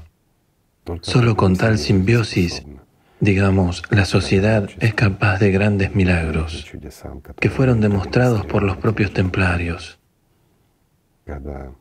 Cuando en la sociedad decadente nació esta fuente viva, que ha cambiado absolutamente los planes de Satanás. Igor Mikhailovich, ahora hemos tocado la importancia de las mujeres y de lo que una mujer lleva. Y es interesante que, después de todo, esto se menciona en varias religiones. En el mismo Islam se habla mucho de la mujer. En el Islam se dice mucho sobre una mujer. En efecto, hay muchos hadices sobre el hecho de que el profeta Mahoma la pasea con él dijo que Allah le ordenó tener buena actitud con todas las mujeres. Porque sus madres, sus esposas, sus hermanas, sus amigas son mujeres. También el mensajero de Alá dijo que cuanto más fiel es un creyente, más respetuoso y cariñoso es su trato con las mujeres. Y también hay un hadith interesante que dice que el profeta, la paz sea con él, dijo que el que levanta su mano contra, una, mujer, yo mismo me quejaré de él el día del juicio final. Yo testificaré contra él. Cierto. En el día del juicio. Aún así, ya hemos tocado el tema del día del juicio y del fin de los tiempos. Lo hemos expresado. Es interesante que esto se mencione también en la Biblia. Hay unas líneas así en el Evangelio de Lucas. En el capítulo 12, versículo 54 se dice, las líneas relativas a las palabras de Jesús. Él dijo a la multitud, cuando veis que se levanta una nube en el oeste, enseguida decís, va a llover. Y así es. Y cuando sopla el viento del sur, decís, va a hacer calor. Y lo hace. Hipócritas, sabéis interpretar el aspecto de la tierra y del cielo. ¿Cómo es que no sabéis interpretar el tiempo presente? ¿Por qué no juzgáis por vosotros mismos lo que es correcto? Igor Mikhailovich, me parece que estas palabras son muy importantes. Muy importantes. Y se aplican a todos los hipócritas. ¿No siente la gente realmente lo que le sucede? ¿No ven lo que ocurre en nuestra sociedad? Cuando vemos las nubes sabemos que va a llover, pero cuando miramos dentro de nosotros mismos, hay un abismo allí. Cuando miramos a la sociedad, no hay mañana. y no lo vemos. No lo vemos porque el demonio nos cierra los ojos. ¿No es así? Y la conciencia dice, todo estará bien, todo el mundo vive así. Ocúpate del pan de cada día y no pienses en el resto. Y la gente lo escucha y se ocupa. También nos gustaría compartir información del hinduismo, en la que se dice que hay una gran esperanza de que cuando la gente elija seguir el camino espiritual, entonces vendrá esta era pura, el milenio dorado donde la gente vivirá en igualdad con los demás, como una sola familia, cuando lo más valioso, este deleite interior, serán capaces de extraer precisamente desde el interior de ellos mismos. Y se menciona. De la fuente inagotable. Sí, también es interesante, Igor Mikhailovich, que se mencione que la edad de oro continuará hasta que el espíritu de hermandad, el espíritu de unidad de la gente sea fuerte. Y si este espíritu comienza a debilitarse, entonces en este punto tendrá lugar exactamente tanto la distorsión del conocimiento primordial como la entrada del sistema. La historia se repite. La gente ya ha pasado por esto. Es tan importante que todos estén juntos en este espíritu, en el espíritu de unidad, como un monolito espiritual único e íntegro en el espíritu de amor. Bueno, para estar en él primero debe ser creado. Hoy en día existe Alatra y la gente ya tiene estos entendimientos. Y en esta interacción entre la gente, de hecho, emerge algo maravilloso. Nuestro mañana está emergiendo, lo que demuestra que la gente puede lograr esto. Por supuesto que puede, si quiere. Sí. Y para que no perdamos, digamos, nuestro verdadero propósito, no deberíamos olvidar quiénes somos. Los hombres no deben olvidar que son hombres. Y las mujeres no deben olvidar que son mujeres. Sin embargo, para que no lo olvidemos, debemos recordarlo. ¿No es así? Así es. Ese es el punto. Y entonces habrá futuro. Y entonces habrá todo. Pero para esto necesitamos recordar quiénes somos, que procedemos del mundo espiritual. Absolutamente correcto. Y no olvidar, no olvidar esto. Y no olvidar el espíritu, que, en primer lugar, no somos cuerpos, porque los cuerpos nos separan, mientras que el espíritu nos une. Vivamos por el espíritu, amigos. Vivamos juntos y construyamos una sociedad en la que todos querramos vivir y vivir eternamente. Tal sociedad que no nos avergoncemos de dejar a nuestros hijos. Una sociedad donde no haya esclavitud, donde no haya mentiras, donde no haya engaños. Después de todo, todo está a nuestro alcance. Si nos unimos, seremos capaces de todo, ¿no es así? Donde todo es honesto y sencillo, donde todo es abierto, donde no hay suciedad ni envidia, donde reina el espíritu, y donde reina el Espíritu está el amor de Dios. Vivamos con amor, con amor dentro de nosotros mismos. Amemos a Dios y seamos fieles y devotos a Dios.